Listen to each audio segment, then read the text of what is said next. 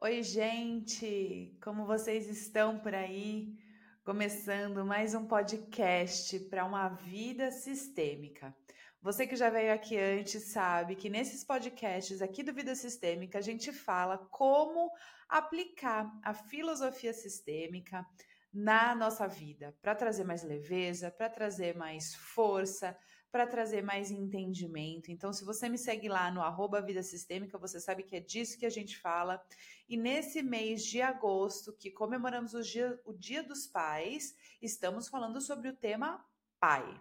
Um tema uh, tanto quanto a mãe, difícil, complexo, mas que é efetivamente a, a base da nossa força para ir para a vida, da nossa vida profissional. Eu falo muito disso, Bert Hellinger em seus livros falam muito sobre a questão da força do pai para ir para o mundo.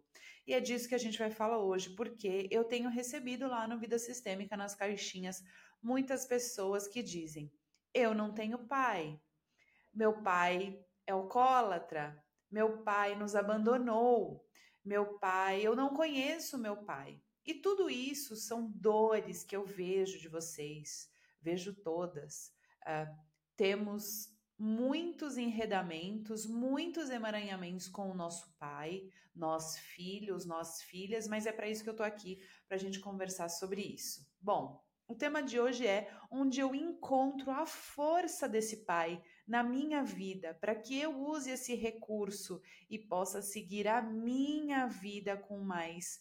Uh, força, com mais determinação, com mais garra, com mais objetivos e também, né, no final do dia, muito mais amor, me sentindo muito mais amada. Bom, primeiro a gente tem que lembrar que é, nós não temos, nós nunca tivemos a opção de escolher quem vai ser o nosso pai, nem a nossa mãe, mas aqui hoje a gente está falando do nosso pai.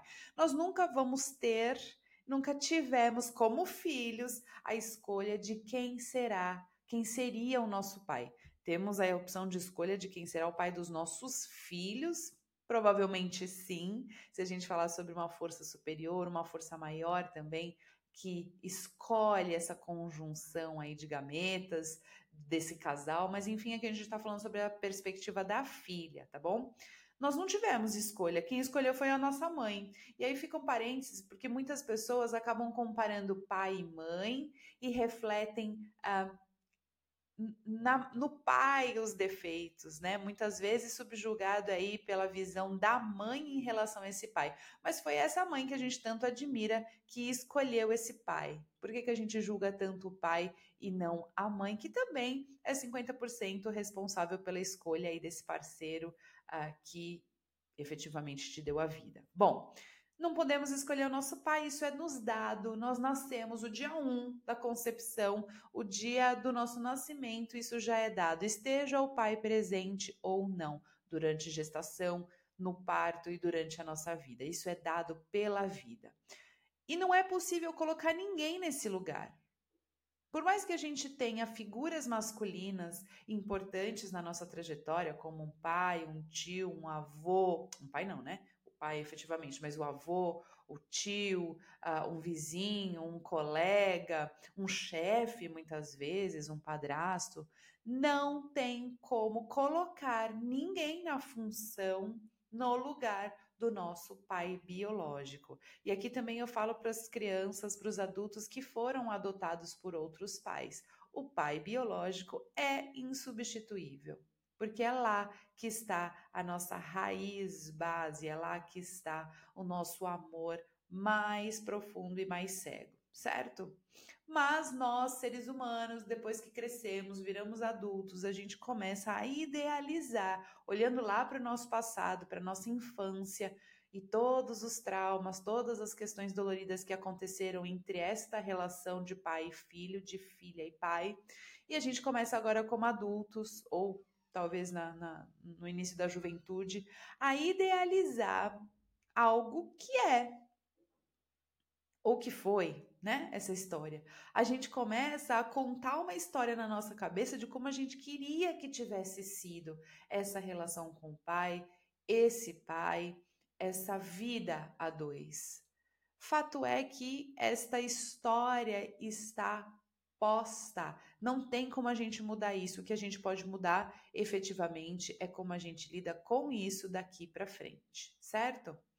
E quando eu falo que o pai nos mostra o mundo, o pai tem essa energia de ir para fora, uma energia externa, é aquela energia quando a gente é criança de uh, vai, vai que do chão não passa.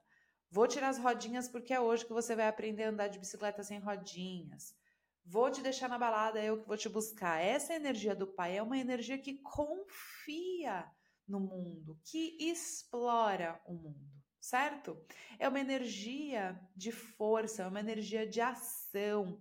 E as pessoas subjugam, as pessoas menosprezam essa energia que nos foi dada por eles, como eles são os nossos pais, e acaba ficando preso, idealizando um pai que não existe. Porque é óbvio que, mesmo o melhor dos pais, não é o pai perfeito. Se você acha que seu pai é perfeito, tem alguma coisa muito complexa nessa história. Depois eu vou gravar o podcast do filhinha, filhinha do papai e talvez isso também reverbere muito em você. Mas uma filha, especialmente que diz o meu pai é perfeito, não está visualizando o pai que ela tem. Ninguém é perfeito, nem a filha, nem a mãe, nem a irmã, nem a avó, ninguém está nesse lugar de perfeição, certo? Mas nós vamos lá, lá no chão, bater a perninha, bater a mãozinha e dizer: eu não tenho o pai que eu gostaria de ter. Isso faz com que a gente se distancie efetivamente de toda a força que essa relação pode trazer, né? Você escolhe como adulto dizer: eu não sou assim, eu não tenho sucesso, eu não tenho, eu não estou no meu potencial porque eu não recebi, porque eu não tive o pai perfeito, porque eu não ah, é, não mereci em algumas vezes um pai perfeito, né? E a gente fala, papai, você não tem força, papai, você bebe, papai, você foi embora e me deixou, papai, você é fraco. Veja que até quando eu repito essas frases, a gente, a gente, se a gente fechar o olho, a gente vai conseguir ver uma criança dizendo isso. E de novo, aqui eu não estou menosprezando o sofrimento causado por esta ausência ou por esta relação truncada entre pai e filho. Não é isso.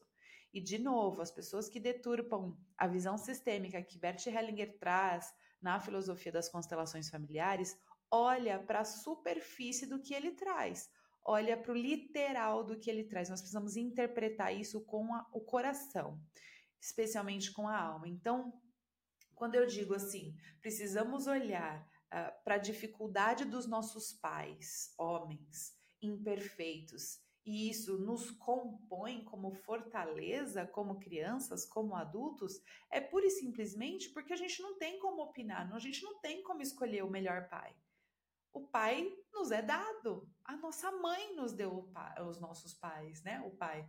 O universo, Deus, enfim, como a gente quiser chamar essa junção desse casal.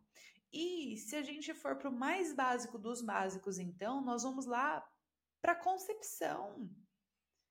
A vida, a nossa vida, começou lá na concepção, onde esses dois adultos porque eles já eram adultos quando a gente foi concebida, já eram pessoas que tinham relações sexuais que já estavam em outro momento da vida, mas a gente esquece disso também, né? A gente pode então lá naquele momento dizer: eu já tenho o suficiente. Obrigada, papai. Você já me deu o que eu precisava para estar na vida. Senão a gente não estava nem aqui conversando nesse podcast. Se o seu pai não te deu o que você precisava para estar na vida, você não estaria viva. Aline, mas isso é resumir muito a dor de uma relação que não existiu. Sim, é resumir muito, mas é ir para o básico. Por quê? Porque a gente se atém na história do casal. A gente assume as dores da rejeição, especialmente da mãe deste casal que é, a priori não deu certo. E também vamos lá falar sobre o casal que não deu certo. Um casal que gera uma vida é um casal que não deu certo? Ou é um casal que deu certo? Porque você existe, independente do que aconteceu nessa dinâmica de casal.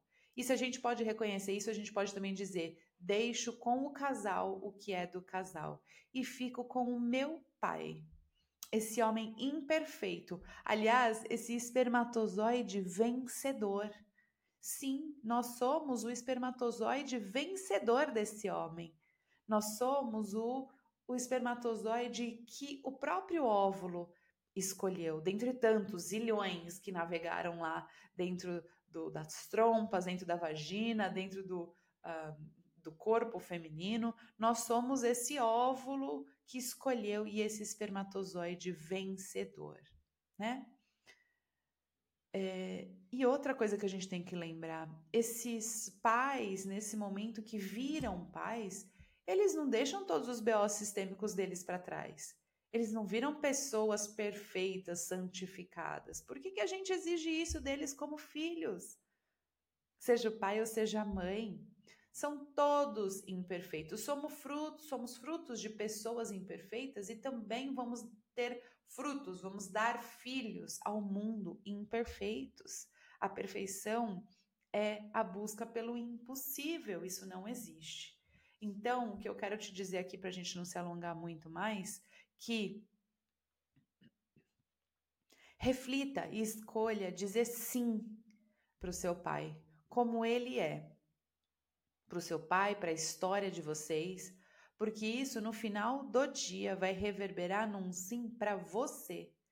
Quando você exclui e nega o pai ou a mãe, aqui nós estamos falando do pai, é excluir, é negar, é rechaçar metade da sua existência.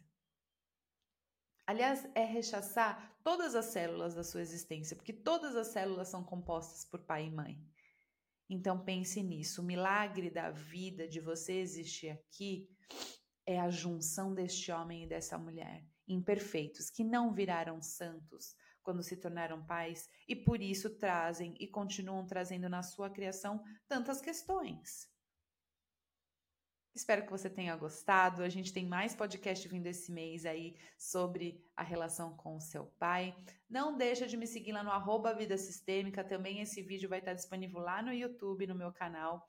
Não deixa de participar também das caixinhas sistêmicas, de BO sistêmicos lá no Instagram, quando a gente vai conversando. Às segundas-feiras tem encontro é, de representantes online de constelação. Muitas pessoas têm participado para conhecer as constelações e também, também trazer as suas questões para o meu atendimento individual, que hoje acontecem com bonecos, no grupo online e também o acompanhamento sistêmico, onde você fica comigo alguns encontros falando aí sobre a sua questão, tá bom? Foi um prazer estar aqui com vocês. Um beijão.